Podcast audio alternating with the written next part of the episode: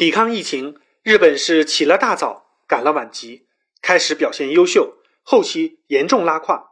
现在，日本已经成为亚洲地区疫情最严重的国家，四十三万确诊，七千八百人死亡。东京奥运会办还是不办？前途未卜，经济萧条，而且疫苗竞争也严重落后。二月十七日，日本才展开疫苗注射计划，是发达国家七国集团里最晚的一个。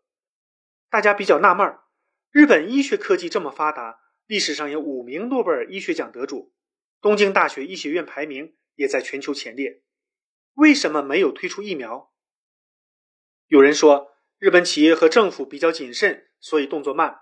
日本审批过程也很漫长，政府强调安全比速度更重要。只批准了美国辉瑞疫苗一家，还有人说日本疫苗法律风险太大了。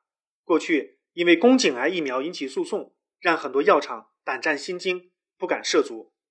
其实真正的原因就是让人难堪的事实：日本的疫苗行业严重落后其他国家。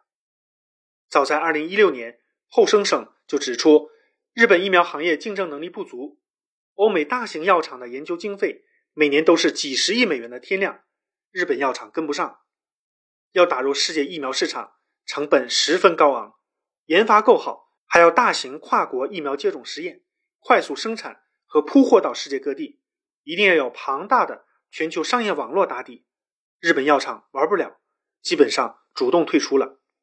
现在只有十个日本药厂正在研发新冠疫苗，只有两家公司进入临床试验阶段。他们希望在今年底满足三千万人疫苗使用。